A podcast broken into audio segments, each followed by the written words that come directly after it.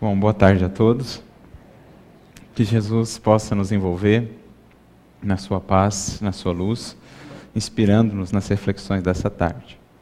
E nós escolhemos como tema que vai nortear as nossas reflexões uma das passagens talvez mais fantásticas do Evangelho, aquelas que mais nos causam espanto, que a gente fica a se perguntar sobre a possibilidade daquele fato ter acontecido, mesmo em se tratando do Cristo, sobre o que de fato aconteceu ali, o que se passou nos bastidores, né? como explicar o que aconteceu na chamada ressurreição de Lázaro, que está narrada no capítulo 11 do Evangelho de João.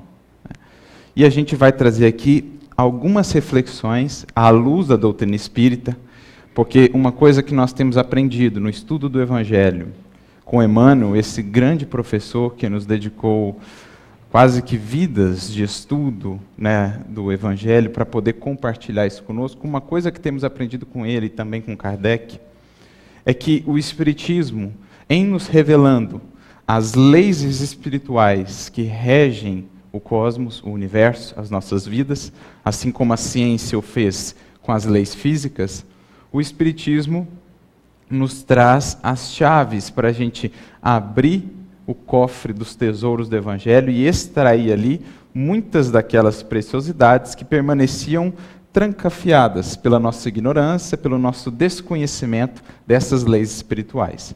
Então, a visão que nós apresentaremos aqui dessa passagem é a visão pela ótica espírita.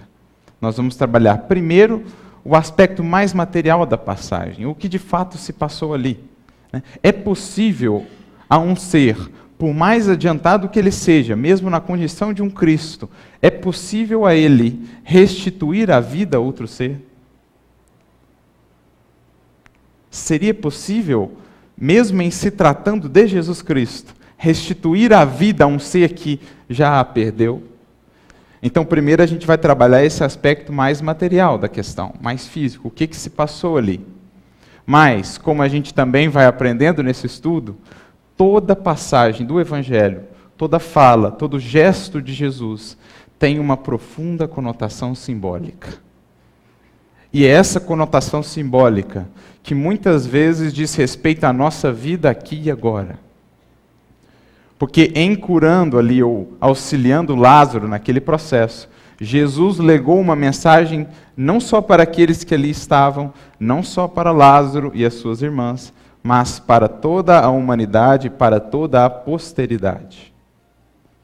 E aí a gente vai tentar extrair qual esse significado simbólico dessa dita ressurreição de Lázaro e o que isso tem a ver com o mundo em que vivemos hoje. Né? As condições em que é, ainda vivemos hoje, ou as condições pelas quais boa parte dos corações encarnados ainda pauta a sua existência. Então a gente vai trazer essas reflexões, apresentando brevemente aqui um, uma introdução da, da passagem, eu não vou lê-la toda porque ela é muito extensa. Como falei, está no capítulo 11 do Evangelho de João, aqueles que depois puderem lá destrinchar melhor, recomendo a leitura. Mas, basicamente, o que acontece é o seguinte: Lázaro, que era muito amigo de Jesus, Lázaro, que era irmão de Marta e Maria, ambos, ou os três, moravam em Betânia, uma cidade muito próxima a Jerusalém, e Jesus, com frequência, quando se dirigia a Jerusalém nas festas, passava por Betânia e passava ali na casa deles. Até aquela passagem muito conhecida por nós, quando Jesus visita Marta e Maria Marta está ali distraída, fazendo as coisas, a fazer de casa, e chega a cobrar de Jesus para que ele ordenasse a sua irmã que lhe auxiliasse. E Jesus diz: Marta, Marta, você está tão preocupada com um monte de coisa, mas só uma coisa é necessária. Maria escolheu a melhor parte, e isso não lhe será tomado. Eram essas mesmas personagens, as irmãs de Lázaro. Então era uma família muito querida por Jesus, amigos mesmo. E chega a notícia até o mestre, o mestre estava na Galiléia, lá no norte, de que este amigo havia morrido. Né? As irmãs mandam avisá-lo de que ele havia morrido. No entanto, Jesus, simplesmente ao receber a resposta, diz: Esse acontecimento não é para a morte, mas para a glória de Deus. E espera ainda alguns dias para se dirigir a Betânia, para se dirigir ali aonde estava o seu amigo. Diz assim, depois de dois dias, quando começa ou intenta se dirigir para o sul, para Betânia: Lázaro dorme, eu vou lá despertar o nosso amigo. Então a gente já começa a perceber que Jesus, obviamente, dada a sua condição espiritual, o alcance de sua visão espiritual, de seu entendimento, sabia muito bem o que se passava com Lázaro. E já sabia que aquilo não se tratava da morte, não como a entendemos. Não no sentido como a entendemos. Então, passado um tempo, Jesus desce com os apóstolos a Betânia, chega lá, contempla todo aquele choro, as irmãs se dirigem a ele, vêm conversar com ele e diz: Se você tivesse aqui, ele não teria morrido. Marta se dirige a Jesus nesses termos. Mas Jesus diz a ela: Teu irmão viverá. E ela diz, pautada numa concepção da época: Sim, eu sei que no último dia ele haverá de ressuscitar. E Jesus então tem a famosa frase: Eu sou a ressurreição e a vida. Quem crê em mim, ainda que morra, viverá. E quem vive e crê em mim, nunca mais morrerá. Uma frase profunda que a gente já começa a entender o tom de que morte está sendo falada aqui. Do que, que nós estamos falando aqui? Jesus contempla aquele choro dos circunstantes e diz o texto: Jesus chora também. Mas aí a gente fica a se perguntar: por que Jesus chorou? Se ele sabia o que se passava com Lázaro, ou se ele sabia que a morte, como a entendemos, não existe, que a vida prossegue sempre. Claro que não nos atrevemos a dizer por que Jesus chorou, mas ficamos a pensar na condição daquele espírito que vê ainda os seus, as crianças, os seus tutelados sofrendo tanto por um processo natural da vida ele, Jesus, chega a chorar. Mas ele se aproxima do túmulo, então pede que retirem a pedra do túmulo, e então dá a ordem: Lázaro, sai daí, ou deixa o sepulcro. Lázaro, que já estava há quatro dias no sepulcro, já cheirava mal. Jesus dá a ordem e ele deixa o sepulcro, ainda envolto nas faixas, nos sudários. Jesus diz: desenfaixai-o e deixai-o ir. E assim se encerra a passagem. Lázaro segue e volta à vida ativa, claro, depois ele veio a desencarnar. Depois ele veio a morrer de fato. E, inclusive, nesse intermédio, foi perseguido pelos fariseus por conta que passou a ser, naquela cultura, naquele contexto, um exemplo vivo do poder e da ação do Cristo.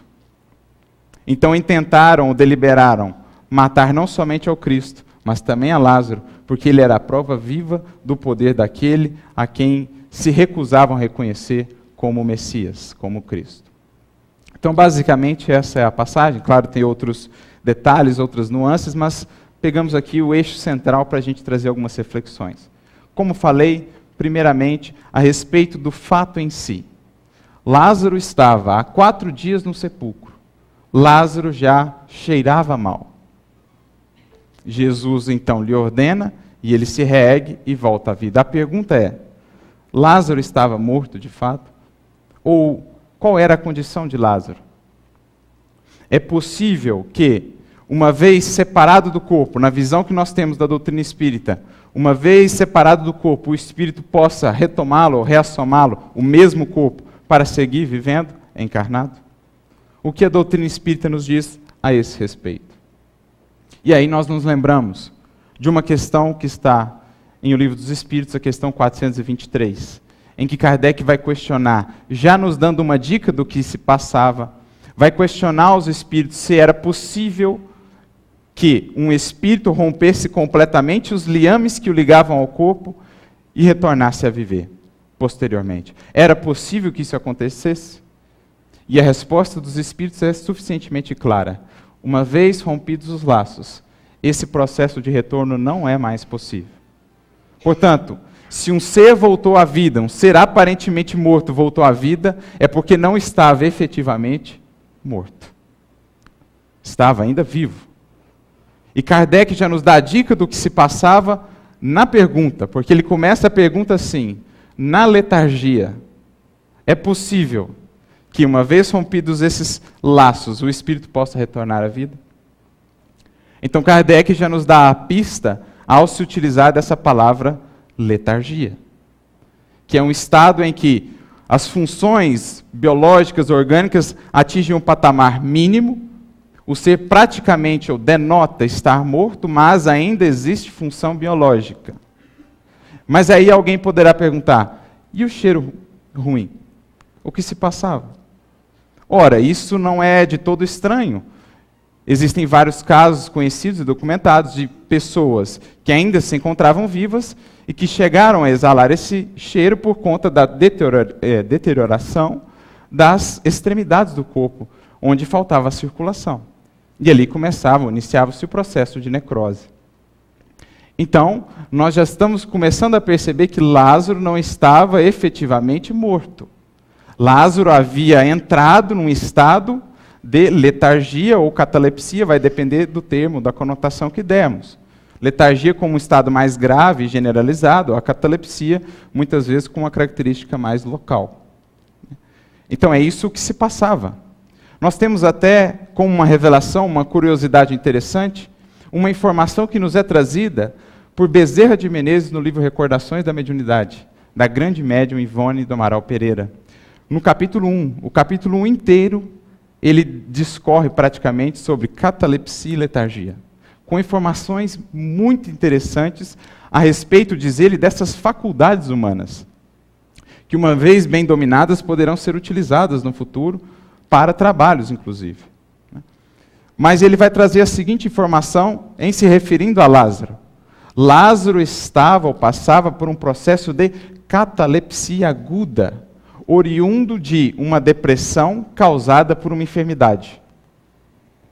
Olha que interessante isso. Bezerra de Menezes vem nos trazer essa informação.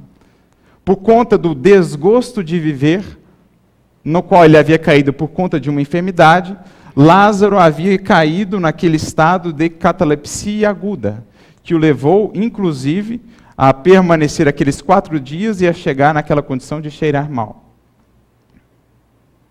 Então nós começamos a perceber que não há nada aqui fora das leis divinas.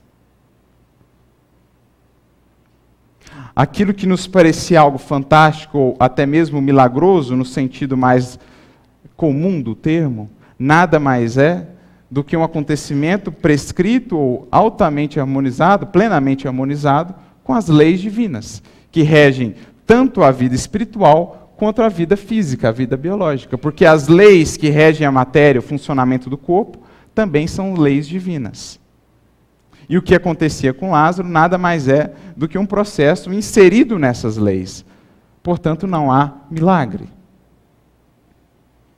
o meio pelo qual Jesus se reutiliza ou se utiliza para restabelecer a, vamos dizer assim, a saúde de Lázaro, a sua vida ativa, claro, foi pelo meio, por meio do seu magnetismo altamente poderoso, que mesmo à distância era capaz de infundir-lhe aquele fluido vital pelo qual ele, do qual ele necessitava para retomar a sua vida, para restabelecer os laços fortalecer, melhor dizendo, os laços enfraquecidos do seu espírito para com seu corpo e restituí-lo à saúde. É isso que Kardec pergunta na questão seguinte, 424. Quais os meios de restabelecer um indivíduo nessa condição? Letargia. E os espíritos dizem: magnetismo. Esse é o recurso de infundir novamente no ser as forças de que ele necessita para restabelecer as suas funções orgânicas, refortalecer os seus laços entre perispírito e corpo físico e restituir-se à saúde. Naturalmente que nenhum outro ser que já pisou na Terra teve um magnetismo tão poderoso como o do Cristo. Um magnetismo, uma força que era capaz de simplesmente refazer partes do corpo de alguém. A gente já parou para pensar nisso? Chegava um paralítico de nascença para Jesus, ou seja, a coluna ali, os mecanismos que regem o movimento físico, estavam desde a nascença comprometidos. Ao toque do Cristo, aquilo era refeito e o indivíduo saía andando na frente de todos. É ou não é algo que nos maravilha. mas tudo dentro das leis divinas. Porque uma coisa que pode incomodar a muitos quando a gente começa a entender isso é: poxa, mas assim Jesus fica diminuído. Parece que ele não fez tão grande coisa. Mas será mesmo? Será que Jesus, aos nossos olhos, ficaria diminuído? Ou aumentado, ou perdão, diminuído, por romper as leis divinas? Ter de romper ou passar por cima das leis divinas para executar a sua tarefa? Jesus cresceria ou diminuiria, diminuiria o nosso olhar? Porque se o Criador, que é a perfeita sabedoria, a maior sabedoria, inteligência suprema que há no universo, estatuiu leis, e este enviado dele, que veio aqui cumprir uma tarefa sob as ordenanças, a ordenação dele, ao cumprir a sua tarefa, quebra essas leis, há algo aí que nos, nos incomoda. Não seria mais sensato que esse ser, inteligência suprema, estabelecesse leis que não precisassem ser descumpridas para que o bem se fizesse, ou para que as suas próprias ordens se cumprissem? Porque se Jesus agia sob as ordens do Criador, e para cumprir essas ordens ele precisava derrogar as próprias leis do Criador, qual a lógica nisso? Que sabedoria é essa? Que estatue leis que precisam ser quebradas. Qual seria a harmonia do universo se as leis que têm o objetivo de reger e harmonizar todo esse universo vão sendo quebradas, vão sendo violadas? Então Jesus cresce ou diminui aos nossos olhos quando entendemos o que de fato aconteceu. Jesus ficaria menor aos nossos olhos se descobríssemos que ele não fez milagres, como nós descobrimos na doutrina, segundo a concepção normal do termo? Se ele mesmo veio e nos disse: Eu vim cumprir a lei. E aí ele vai e descumpre a lei? A lei biológica que rege a vida dos corpos? Qual o senso nisso? Por acaso ele seria um ser à parte na criação? Então a gente começa a perceber que tudo isso se enquadra na infinita sabedoria de Deus, e aquilo que julgávamos ser um milagre era apenas algo que ainda desconhecíamos, algo do qual ainda não tínhamos pleno conhecimento e que, portanto, transportávamos para o campo dos milagres. Mas à medida que o espírito humano, auxiliado pela ciência, foi amadurecendo, fomos percebendo que nada no universo destoa ou se afasta dessas leis perfeitamente harmoniosas. Sendo um Cristo, um Espírito, cuja tarefa primordial é viver para cumprir as leis divinas, porque já se alçou ao plano da perfeita comunhão com Deus, qual seria o senso que esse mesmo ser fosse o primeiro a rompê-las, ou a passar por cima delas para dar continuidade à sua tarefa? Esse ponto é tão importante que Kardec dedica um capítulo inteiro do livro A Gênesis para falar a respeito dos milagres. O capítulo 13. O capítulo inteiro ele vai discorrer sobre os milagres, sobre a ciência, a visão espírita. E ele chega à conclusão no final que, sendo Deus a perfeita sabedoria, seria um contrassenso aos seus próprios atributos se ele estatuísse leis que precisariam ser quebradas. Portanto, ele não questiona, Deus poderia fazer milagres? Kardec diz, ele poderia fazer o que ele quisesse. Ele poderia fazer o que ele quisesse, mas se ele o fizesse, ele estaria indo contra o próprio atributo de perfeita sabedoria, de inteligência suprema, que é um apanágio dele, o único ser criador. Criador nesse nível, porque todos somos criadores em nível menor. E sendo Cristo o seu sumo representante na terra, naturalmente que o Cristo também não seria ou não buscaria violar essas leis. Então, de maneira alguma, nós diminuímos a figura de Jesus por desvesti-lo desse caráter milagroso. Pelo contrário, ele fica ainda mais grandioso aos nossos olhos, porque agora vemos sim um ser que já se uniu de tal maneira ao Criador, que já compreendeu de tal maneira suas leis, que consegue trabalhar e agir conhecendo-as todas e atuando a ponto de fazer aquilo que falamos, reconstituir um corpo físico diante dos olhos de pessoas espantadas. Para alcançar esse patamar de atuação, só mesmo um ser altamente harmonizado com o bem e com o amor, para usar esses poderes, esses atributos do Espírito para o bem. Então, esse é o primeiro ponto que a gente queria trabalhar. O que acontecia com Lázaro? Lázaro estava morto? Não. Lázaro estava nesse estado cataléptico agudo, chegou ali a cheirar mal por conta do tempo passado, e algo que acontece, que ao longo da, dos séculos nós temos registros, inclusive na medicina, o que nos leva a pensar quantos e quantos corações ao longo dos séculos não foram enterrados nessa condição. Porque os nossos recursos e mesmo o ferramental para verificar a morte de fato naquela época eram muito limitados. Você ouvia a respiração, mal, mal ouvia a respiração, mal, mal media o pulso, nem sei se nessa época já existia isso. E se a pessoa então parasse de se mover por mais de um dia, estava morto. E geralmente o enterro era bem rápido. Né?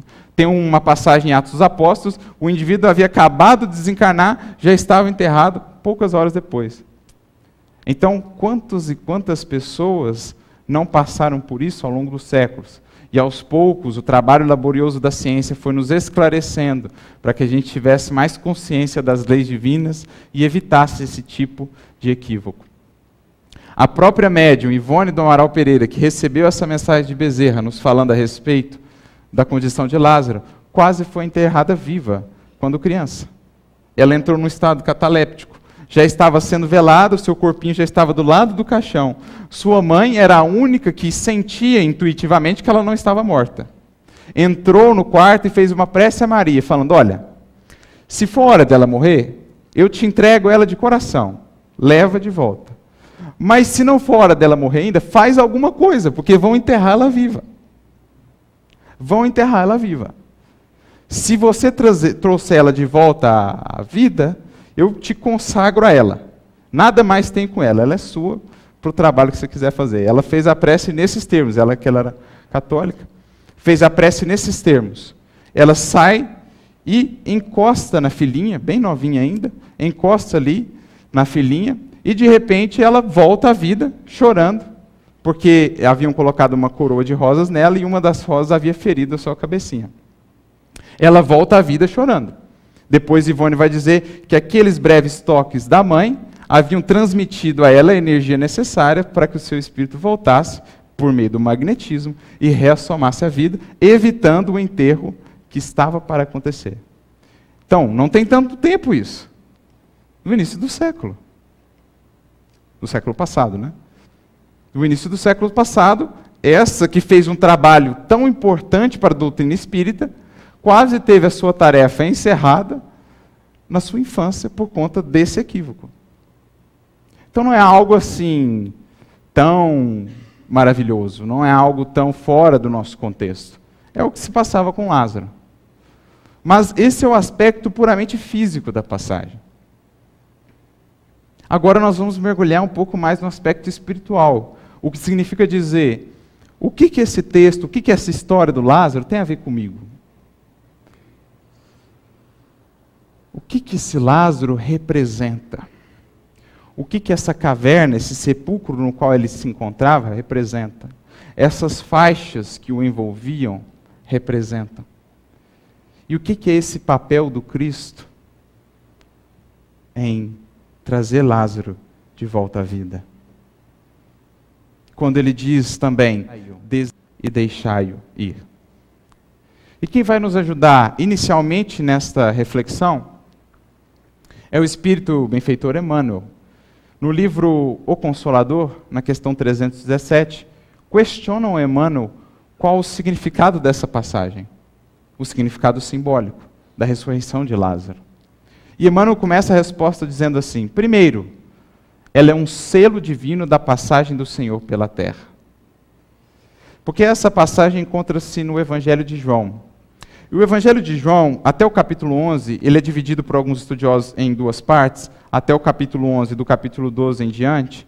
Até o capítulo 11, ele é conhecido como o livro dos sinais. Porque em João nós vamos encontrar sete sinais, o número sete não é por acaso, é um número importantíssimo naquela cultura, que representa plenitude, representa totalidade, é um número divino. O número sete está presente em quase toda a linguagem bíblica, sempre representando algo divino, algo de plenitude, totalidade. Basta lembrar da alegoria dos sete dias da criação, basta lembrar que o dia mais importante para eles era o Shabat, que era o sétimo dia, vem da mesma palavra hebraica, da mesma raiz. Mas o livro de João traz, na sua primeira parte, a narração de sete sinais, ou sete atos do Cristo, que tinham como características ser uma, uma demonstração, ser uma representação da sua tarefa entre nós. Começando lá na transformação da água em vinho, nas bodas de Caná, e encerrando-se com a ressurreição de Lázaro. Totalizando sete e claro, esses sete atos de Jesus têm um simbolismo profundo, mas que não convém aqui a nossa reflexão. Nós vamos nos fixar apenas no último. Então, Emmanuel está indo no mesmo sentido dos estudiosos, que dizem que este ato é um dos selos divinos da passagem de Jesus entre nós. Ela quer dizer alguma coisa, porque um símbolo um sinal é algo que aponta para outra coisa. Um símbolo é a metade de um todo. Você só entende um símbolo quando você entende o que ele significa. Um sinal é algo que aponta para alguma coisa, é o sinal de que alguma coisa está acontecendo. E Jesus, ao realizar esses sete atos, queria nos transmitir um sinal. Queria deixar aqui a marca da sua passagem, marca que haveria de repercutir para toda a posteridade. Porque enquanto ele esteve entre nós, a grande maioria, mesmo os apóstolos, não entendemos quem ele era.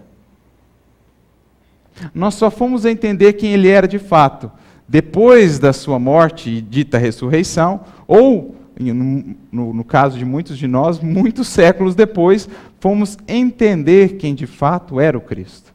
Mas ele deixou lá os sinais. Porque quando despertássemos para isso, em olhando para esses sinais, entenderíamos o que ele haveria, o que ele queria nos transmitir. Então, esse é o primeiro ponto.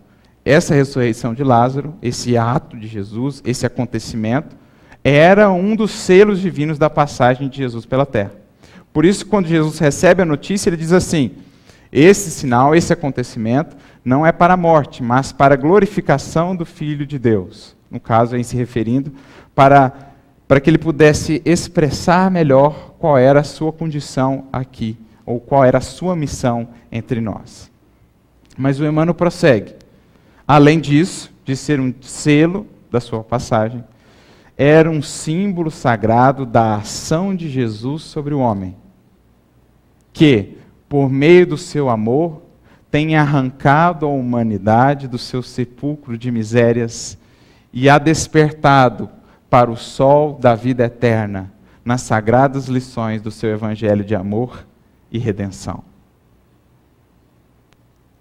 Olha que símbolo bonito. O que Emmanuel está dizendo aqui, nós nos encontrávamos, enquanto coletividade e também individualmente, num sepulcro. E ao longo dos séculos, o Evangelho do Cristo tem sido esse despertar para que a gente, deixando o sepulcro, possa encontrar-se com o sol da vida eterna que nos aguarda para além desse sepulcro. Porque para a gente entender isso, nós precisamos entender que a vida se manifesta em vários estágios, em várias dimensões de plenitude, de conhecimento, de abrangência. Para o ser que está começando a jornada, ou para o ser quem dá trela ou resume a sua vida apenas à experiência física e transitória, ele, por escolha ou por, de acordo com aquilo que elegeu como objetivo primordial, limita a sua visão da vida. Limita a sua visão da vida, porque a criatura que vive apenas para o seu egoísmo, ou apenas para, sua, para as coisas materiais, por si mesma, menospreza ainda tudo aquilo que a aguarda para além disso. A criatura que reduz a vida a comer, fazer sexo, dormir e trabalhar, reduz em muito a sua concepção de vida e de universo. Porque a vida é muito mais do que isso. Mas nós, presos que ainda estamos ao sepulcro de nosso egoísmo, de nosso orgulho, de nosso materialismo, passamos a ter uma visão da vida muito restrita e limitada. Porque desconhecemos as alegrias que nos aguardam, ou as alegrias que são condições, apanágios dos espíritos superiores, aquilo que nos aguarda enquanto herdeiros de Deus nos estágios superiores de espiritualidade. Não conseguimos contemplar esse sol, porque ainda preferimos viver nos sepulcros que criamos para nós. Nas cavernas, repletos de vendas, as faixas que nos impedem de ver a vida na sua infinita beleza. Porque na criação divina, como Jesus vai dizer, só existe vida. O que morre é o seu corpo. Você nunca morre. Agora, de acordo com a maneira pela qual você vive, você pode reduzir a sua vida a apenas essa experiência corporal. E quando você perde o corpo, o que, que você encontra? Só aquela sombra que você construiu ao redor de ti mesmo. Pela limitação dos seus potenciais divinos, pela limitação da sua experiência espiritual. Você viveu para o corpo, ao perdê-lo, você encontra limitação. Por isso o apóstolo Paulo vai dizer assim, na sua carta aos Romanos: Se viverdes segundo a carne, morrereis. Mas se viverdes segundo o Espírito, mortificando, ou seja, se viverdes no corpo em busca dos valores do Espírito, vivereis. Porque enquanto a gente está dormindo, vamos assim dizer, para as realidades espirituais, para os valores espirituais, ainda não despertamos para a vida ou para aquilo que somos de fato, espíritos. Quando vivemos só para os valores transitórios, ainda estamos inseridos nessa caverna. Mas o que Jesus vai nos fazendo a partir do seu evangelho? Nos descortinando uma vida infinitamente maior vai nos dizendo assim: meu filho, a vida é muito mais do que essas pequenas coisas pelo qual tanto sofres. Você é um herdeiro de Deus. O teu destino é o cosmos infinito. Você tem como destino, sendo filho de Deus, o objetivo de conhecer todas essas estrelas, viajar por elas, viver em esferas onde a felicidade que os espíritos que ali vivem sentem é incomparável, para usar esse termo, às felicidades que usufruímos aqui. Você está destinado a ver belezas que diante das belezas, as belezas da terra, diante delas, seriam quase que esboços de arte. Tudo isso é o que nos aguarda. Mas a grande maioria de nós, como Lázaro, ainda permanece aferrado, preso ao sepulcro das nossas misérias, pela nossa incompreensão das leis divinas e pela nossa indisposição em vivenciá-las, transformando o nosso ser, o que é condição para que alcemos a esses estágios superiores de vida. Jesus vem, então, a partir do seu evangelho, infundir em cada um de nós vida. Por isso ele diz: Eu vim para que vocês tenham vinda, vida e a tenham em abundância. Porque viver é muito mais do que somente existir. Viver é muito mais do que só buscar aqui os interesses corpóreos, os interesses transitórios, os títulos, a fortuna. Viver é desenvolver os potenciais divinos que você traz em si é desenvolver o amor, condição essencial para uma felicidade plena. É desenvolver os seus potenciais espirituais. É clarear a sua visão para passar a perceber aonde quer que esteja a atuação divina. Jesus, a partir do seu evangelho, vai nos desenfaixando daquelas faixas que nos impediam de ver a vida bela como ela é e nos auxiliando a ver agora uma vida mais plena, a ver agora, a contemplar a presença divina em cada instante das nossas jornadas.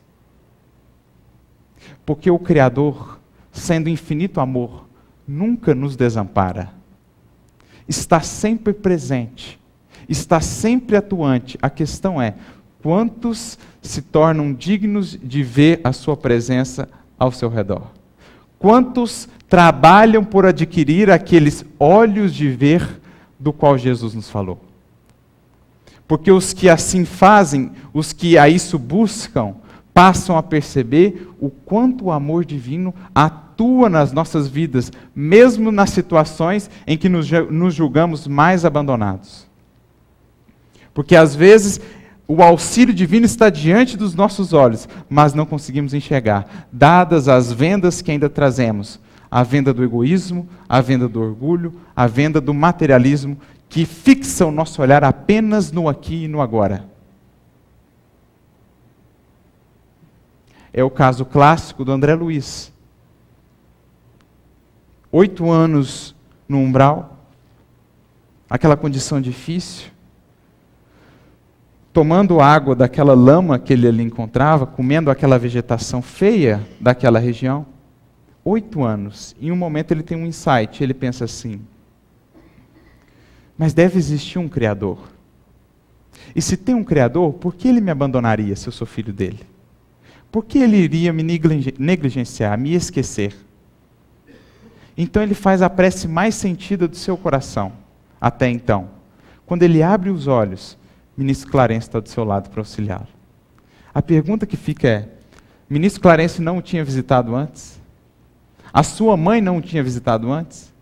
Várias vezes. Mas André estava no sepulcro. André estava com as vendas de Lázaro nos seus olhos. Não era capaz de ver, porque a sua visão estava fixada apenas nas conquistas materiais. Havia deixado o corpo, mas ainda pensava só nele e naquilo que tinha conquistado nele. Havia deixado o corpo, mas ainda buscava os prazeres do corpo, porque não havia vivido como espírito, mesmo encarnado é possível e é necessário que aprendamos com Jesus a viver como espíritos. É essa a lição de Lázaro. O amor do Cristo tirando as vendas dos nossos olhos, para que a gente viva mesmo aqui ou fora daqui, no corpo ou fora dele, enquanto como espíritos, buscando os valores do espírito. Porque, como nos diz Emmanuel, numa mensagem muito bonita, o homem carnal, aquele que vive apenas para o corpo, só enxerga aquilo que está morto ou aquilo que vai morrer. Quem vive ou quem vê o mundo apenas pela visão física, só enxerga o que está morto ou que vai morrer. Porque, como diz um grande sábio, o essencial é invisível aos olhos da matéria. O essencial virtudes, valores espirituais, valores espirituais, só é visível aos olhos do Espírito, para aquele que já despertou para a sua condição de espírito imortal. Para aquele que já deixou o sepulcro e tem caminhado como Lázaro, restituído à sua, à sua verdadeira condição de espírito imortal. Isso é interessante porque ainda hoje essa é a condição da grande maioria das criaturas encarnadas. Vivem para o aqui e para o agora. Encarceram-se nas suas próprias criações, as criações do seu egoísmo e do seu materialismo. Reduzem a vida a apenas a experiência transitória e, portanto, sofrem, porque, como o próprio nome diz, é transitório. E quando perdem aquilo, sofrem porque toda a sua felicidade estava projetada naquelas conquistas transitórias. Estavam, entre aspas, mortas para a vida espiritual, porque se consideravam apenas um aglomerado de células que tem como objetivo primordial fruir prazer, conquistar dinheiro, títulos, fama ou poder. espiritualmente falando, haviam abdicado da vida espiritual, porque focavam-se apenas naqueles objetivos. Focavam-se apenas naquele objetivo. Então, tudo que foi criado por Deus na criação divina é beleza, é vida, é plenitude, é alegria. Dor, sofrimento, lágrimas só existem na criação divina como criações nossas, pelo nosso afastamento da lei divina. E por conta dessas criações de afastamento da lei divina, criamos sombras que nos impedem de ver a vida na sua beleza original, como planejada por Deus. O planeta Terra é um paraíso em si mesmo. De onde vem a destruição? Do homem. Não fosse o homem afastar-se das leis divinas, o planeta Terra seria um paraíso. Sem lágrimas, sem dores. Seria só vida, beleza, se o homem entendesse a sua condição de espírito mortal. Mas, como ainda nos afastamos, criamos essas sombras que nos impedem de ver a beleza e a harmonia do universo como ela é. Por isso, Emmanuel vai dizer assim, uma mensagem muito bonita, está no capítulo 42 do livro Pão Nosso, quando ele vai comentar o versículo de Jesus, que Jesus diz assim: Deus é Deus de vivos e não de mortos, porque para Ele todos vivem. Jesus mesmo disse: Deus é Deus de vivos, porque para Deus ninguém está morto. Acontece que, por conta das nossas escolhas, podemos momentaneamente cair nesse sepulcro. E aí Emmanuel vai dizer, comentando esse versículo: Encontramos a morte tão somente nos caminhos do mal, em que as sombras criadas por nós nos impedem de ver a vida gloriosa que nos cerca. Esses sepulcros são criação nossa, das sombras que nascem ainda do nosso mal, o mal que habita em nós que nos afasta dessa harmonia com o Criador e suas leis e nos impede de ver a beleza e o amor que nos cercam aonde quer que estejamos. A partir do momento em que ouvimos essa voz do Cristo que segue ecoando no nosso mais íntimo, Lázaro, sai para fora. A partir do momento que ouvimos esse chamado e nos dispomos com Jesus a deixar os sepulcros para trás, Aí sim nós entendemos o que ele disse a Marta quando ela veio lhe falar da morte do seu irmão. Quem vive e crê em mim nunca mais morrerá. Porque quem vive em Cristo, quem passou a aplicar o Evangelho à sua vida e despertou para a condição de espírito mortal, não mais morre. Porque ele sabe que, sendo ele espírito mortal, não está sujeito à morte, a não ser que encontre ou que busque os caminhos do mal. Quem haverá de morrer são os nossos corpos. Nós seguiremos vivos, atuantes, laboriosos, vida afora, encarnação afora ou fora dela, trabalhando crescendo e evoluindo. Essa é a ideia. Quem vive e crê em mim nunca mais morrerá. Não está mais sujeito à morte, nem mesmo a teme porque agora, estando aqui, já planeja ou constrói como espírito imortal que é. Isso é importante, porque no mundo em que vivemos ainda hoje, dominado pelo materialismo, viver fora desses preceitos é quase que ir contra a corrente. Porque para a criatura que vive pensando apenas ali no túmulo como fim, ela não entende o porquê do, do sofrimento, por exemplo, o porquê do sacrifício, da renúncia, da humildade. Porque se a vida se resume a esse momento aqui, a esse corpo, por que, que eu vou renunciar? Por que, que eu vou ser humilde? Muitas vezes sendo pisado por outros. Por que, que eu vou fazer isso? Se eu só tenho essa, essa oportunidade, assim, vamos dizer, de aproveitar.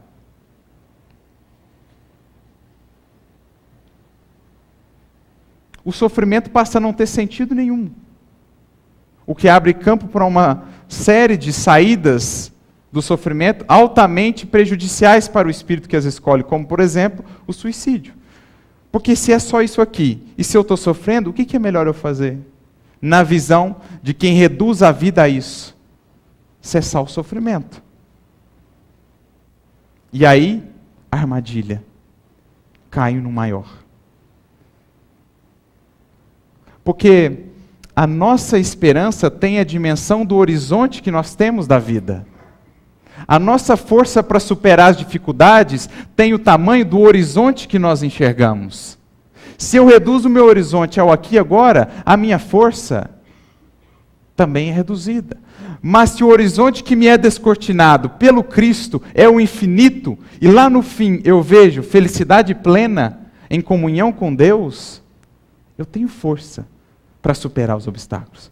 Porque o que me dá força para superá-los é a motivação é o horizonte que me faz caminhar.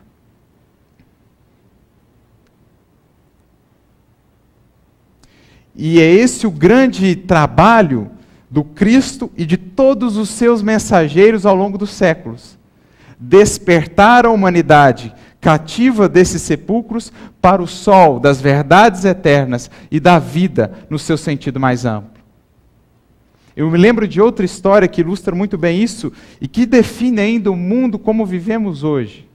Uma história de 500 anos antes de Jesus, de outro espírito enviado por ele. Para muitos estudiosos, essa história não tem nada a ver com o evangelho de Jesus. Mas para nós que já entendemos que o Deus que inspirava Jesus é o mesmo Deus que inspirava esse mensageiro, Sócrates, nós vamos ver que tem tudo a ver. Tudo a ver é a famosa alegoria da caverna, narrada por Platão, mas dita por Sócrates. O que, que Sócrates diz nessa alegoria? Ele diz assim, falando a respeito da vida, que tinha uma caverna e ali haviam seres, seres humanos, que haviam nascido e crescido naquela caverna. Existia uma parede, um anteparo, e eles estavam voltados para o fundo da caverna. Atrás dele, deles estava o anteparo. E todos eles estavam acorrentados, de modo que não poderiam sair dali. No fundo da caverna, na parede do fundo da caverna, eles viam uma série de sombras passando, porque antes do anteparo existia uma fogueira. E ali passavam algumas pessoas trazendo alguns bonecos. A sombra desses bonecos era projetada no fundo da caverna. E, naturalmente, os sons dessas pessoas também chegavam ao fundo da caverna. Então, para aquelas criaturas que ali nasceram e que ali cresceram, aquilo era realidade. Elas olhavam para o fundo daquela caverna, viam as sombras e ouviam os barulhos e acreditavam ser aquilo a realidade. Aquilo era vida. Porque eles cresceram. Esse foi o molde que lhes foi apresentado desde crianças. Mas, vez por outra, um desses seres escapava dessa caverna. E quando ele escapava dessa caverna, ele saía para o mundo de fato. Ali ele contemplava o sol e ele via que a vida era muito mais do que simplesmente aquelas projeções ao fundo da caverna, aquelas sombras limitadas. A vida era aquele sol, todas as belezas que o mundo lhes apresentava. Então eles ficavam muito felizes iam voltar para avisar os amigos que continuavam presos, que a vida era muito mais do que aquelas simples sombras projetadas no fundo da caverna. Mas quando eles voltavam, falavam: Olha, lá fora tem um sol, uma luz muito maior. Lá fora tem coisas muito mais belas, as coisas são muito mais vivas, as cores são muito mais perfeitas. Lá tem cheiro, as vozes são muito mais sutis e muito mais variadas. Mas como é que eles eram recebidos? Eram taxados de loucos, eram taxados de lunáticos, muitos deles eram atacados, muitos deles eram vilipendiados. Qual o símbolo dessa alegoria senão a história da humanidade? De alguns seres que já descobriram o sol e encarnaram aqui para nos falar: meu filho, a vida é muito mais do que essas sombras que você contempla com seus olhos físicos. Há uma vida muito mais bela, muito mais ampla, há um sol muito mais poderoso e luminoso. à vida espiritual, à vida verdadeira, o que de fato você é. Mas como nós tratamos ou temos tratado esses missionários ao longo dos séculos, inclusive o maior deles, seu lunático, seu louco, morra. Sócrates, em outros termos, com uma outra história, falava o mesmo que Jesus quis demonstrar com a passagem do nosso querido Lázaro: de que há uma vida muito maior, há alegrias e felicidades muito mais plenas aguardando aqueles que se dispõem a deixar a caverna a caverna do egoísmo, a caverna do orgulho, do materialismo, que nos impedem de contemplar a beleza da divina e o amor divino atuando ao nosso redor incessantemente. Para isso, é preciso treinar os olhos com Jesus, para a gente passar a enxergar essa vida e passar a vivê-la aqui, mesmo na matéria. É possível, temos os exemplos de quantos assim fizeram. E os que assim fizeram mudaram os tempos, mudaram os séculos. Então, esse é o símbolo da passagem. É Jesus que vem nos infundir novamente vida. É Jesus que, por meio do amor que apresenta no seu Evangelho, vem ressignificar os nossos valores. Vem nos ajudar a ver, mesmo na situação mais difícil do caminho, oportunidade de crescimento e de aprendizado. Mesmo na enfermidade mais dolorosa, um recurso de aprendizado e desenvolvimento para o meu espírito, que uma vez deixado o corpo, haverá de alçar-se aos patamares superiores, vencida a prova. Mesmo nos maiores obstáculos, enxergar ali a atuação divina para que exercitemos e desenvolvamos os nossos potenciais, porque sem obstáculos permaneceríamos para sempre estagnados. Porque na criação divina, vida é movimento, evolução, progresso. Tudo aquilo que para, morre espiritualmente falando. Basta ver água parada, ao que ela dá origem. E basta ver água em movimento, ao que ela dá origem, senão a vida. Assim também no reino do Espírito, tudo que está movendo-se, está progredindo, está vivo. Tudo que para, tudo que se fecha, em si mesmo, que se cristaliza, está morto. Jesus vem nos convidar a deixar a estagnação, a posição horizontal, cômoda, que às vezes a gente cai por conta desses nossos equívocos e afastamentos da lei divina, a retomar a nossa caminhada. Por isso ele diz: desligai-o e deixai-o ir. Não apenas receber a energia do Cristo, mas sim voltar a caminhar. Voltar a caminhar.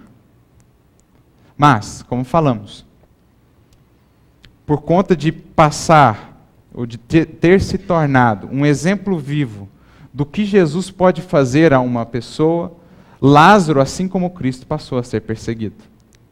Porque todos aqueles que buscam ter um modo de vida que é diferente do modo de vida que ainda rege a grande maioria, será perseguido. Pelos encarnados e pelos desencarnados. Quando se esforça por ser humilde, é taxado de tolo. Quando tem uma vida de sacrifícios, é taxado de, para não dizer uma palavra mais chula, ingênuo. Quando tem uma vida, ou se esforça por valorizar as coisas espirituais, é taxado de fanático. E uma série de outros ataques que são apanágio daqueles que se destacaram do comportamento de multidão e passaram a assumir as rédeas da sua vida em direção à imortalidade. Então, como Emmanuel vai nos dizer, Lázaro conheceu o testemunho, também tu, se se dispuseres a seguir o Cristo, conhecerás. Porque é esse testemunho que vai aferir a sua vontade de fato em ser uma nova pessoa, em mudar. E há um exemplo clássico de alguém que foi extraído do Cristo, desse sepulcro, e depois, nesse esforço de segui-lo, foi perseguido como Lázaro. Eu me lembro do grande apóstolo Paulo. Alguém que tinha tudo materialmente falando, mas que, por conta de seu orgulho, por conta de sua soberba, de sua prepotência, havia se encerrado num sepulcro de fanatismo, que o havia cegado e que o impedia de ver que, em nome de Deus, ele feria os mesmos filhos de Deus, seus irmãos em humanidade, a pretexto de bem servir a Deus. Paulo estava no sepulcro, Paulo estava vendado por conta do seu orgulho. E é então que o Cristo convida a deixar aquele sepulcro. Cristo, quando lhe aparece, o deixa três dias cego, para que ele percebesse o que só ele não tinha percebido. Paulo, você está enxergando com seus olhos físicos, mas espiritualmente falando, você está completamente cego. Você não está mais raciocinando, porque em nome de Deus você está matando, você está perseguindo. Então Paulo estava com aquelas vendas. Mas então Jesus lhe aparece, e quando Ananias chega para curá-lo, o que que Paulo sente? Escamas caindo de seus olhos. Era Jesus que tirava a venda, era Jesus que falava a Paulo: sai desse sepulcro e vem agora comigo. Paulo aceitou o convite. Quando ele recebe a visão de volta de Ananias, ele diz: Senhor, se for da tua vontade, esses olhos aqui agora estarão para todo sempre consagrados ao seu serviço. Esses olhos que outrora foram usados para ferir, agora, para todo sempre, estarão dedicados a seguir os teus passos e a te servir. E por 30 anos ele não fez outra coisa que não servir ao Cristo.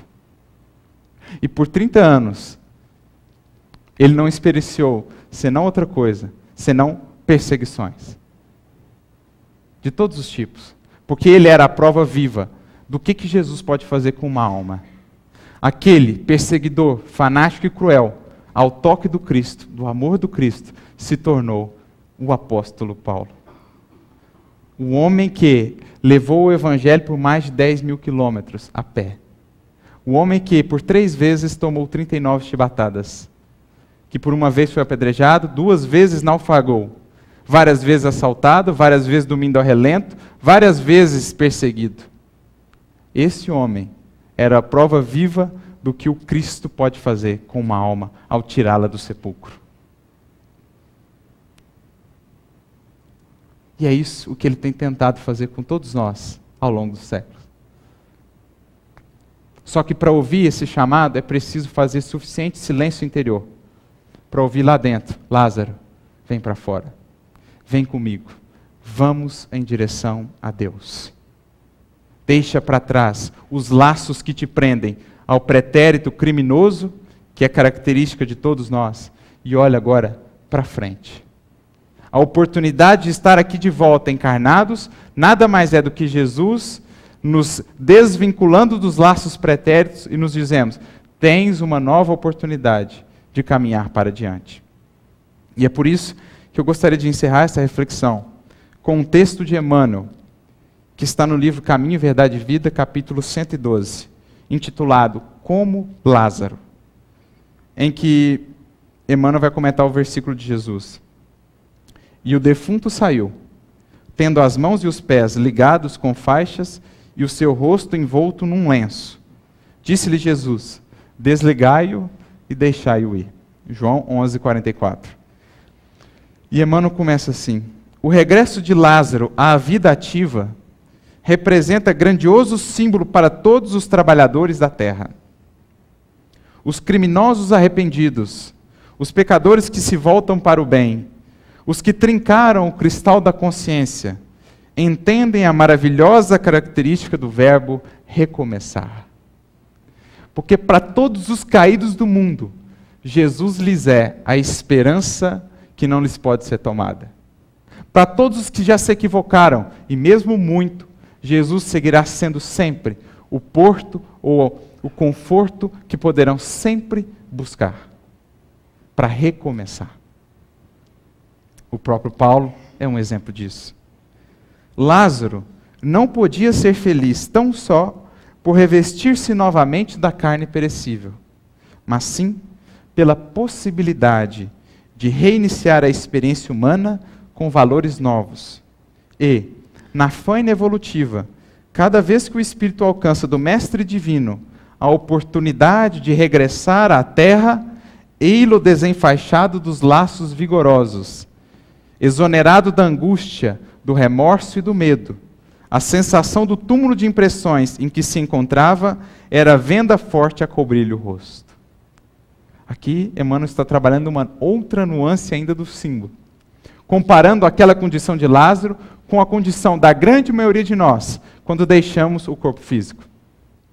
Por conta dos equívocos, por conta da consciência ferida pelos equívocos, nos encontramos naquela condição de Lázaro, no sepulcro do remorso, da culpa, do medo, da oportunidade perdida, das lamentações e das lembranças dolorosas dos erros, do remorso. Mas então, o Cristo, compadecido da nossa situação, dá-nos novamente a oportunidade de voltar ao corpo, para que possamos nos desvincular de uma vez por todas desses laços que prendem nossas mãos e pés e nos impedem de avançar para a luz. Em suma, todos somos Lázaros aqui de volta, com o corpo restituído pelo amor do Cristo, para que possamos agora sim clarear a nossa visão e seguir caminhando para Deus. Jesus, compadecido, exclamou para o mundo: Desligai-o, deixai-o ir. Essa passagem evangélica é assinalada de profunda beleza. Preciosa é a existência de um homem, porque o Cristo lhe permitiu o desligamento dos laços criminosos com o pretérito, deixando-o encaminhar-se de novo às fontes da vida humana, de maneira a reconstituir e santificar os elos do seu destino espiritual na dádiva suprema de começar outra vez. Porque aqui, estando encarnados, não nos lembramos, pelo menos não conscientemente, de todos os equívocos do passado. Isso é misericórdia divina, para que nos sentíssemos mais livres para avançar um pouco mais. Porque se estivéssemos ainda com essa consciência aqui, difícil nos seria fazer qualquer coisa, dado que estaríamos presos, encarcerados no sepulcro de nossas culpas e remorsos. Mas Jesus é misericórdia, Deus é misericórdia, e nos permite essa liberação momentânea para que a gente consiga a liberação eterna por meio da nossa vinculação às leis divinas. É isso que nos foi concedido aqui pelo Criador. Lembrando sempre que o segredo de aproveitar essa encarnação é vincular a nossa existência, o nosso pensar, o nosso sentir e o nosso agir às leis divinas exemplificadas para nós como em nenhum outro lugar no Evangelho. Esse é o segredo de viver bem. E o segredo de morrer bem nada mais é do que viver bem. Porque o que encontraremos lá depois nada mais é do que um reflexo do que construímos aqui e agora, sobretudo dentro de nós. Muitos de nós temem o que encontraremos no mundo espiritual, mas não percebemos que o mundo espiritual nada mais é, ou apenas é, o reflexo do que trazemos no nosso mundo interior. Se vamos para lá na condição do tão temido umbral, nada mais isso significa do que já estávamos no umbral aqui. Mas se lá encontramos a vida gloriosa dos espíritos que alçaram-se às esferas superiores, é porque já havíamos construído esse mundo em nós. O segredo é seguir a Jesus. Eu me lembro do exemplo de Bezerra de Menezes, que aqui já citei, no livro Obreiros da Vida Eterna, quando ele vai auxiliar o desencarne de uma grande trabalhadora, no capítulo 19. Adelaide. Ele vai auxiliá-la e fala assim: morrer, minha irmã, é mais fácil do que viver. Basta se lembrar do meu exemplo. Quando estava para desencarnar, sabe o que eu fiz? Concentrei a minha mente naquela passagem do Cristo e de Lázaro e ouvi novamente a voz de Jesus a me dizer: Lázaro, sai para fora. Como ele havia vivido, de fato, segundo os ditames do Evangelho, Simples lhe foi deixar o sepulcro do corpo e contemplar as belezas do sol que está reservado aos que seguem as leis divinas. Que Deus nos abençoe a deixar para trás os nossos sepulcros e a ouvir o convite de Jesus: Lázaro, vem para fora. Que Deus abençoe a todos, muita luz e muita paz.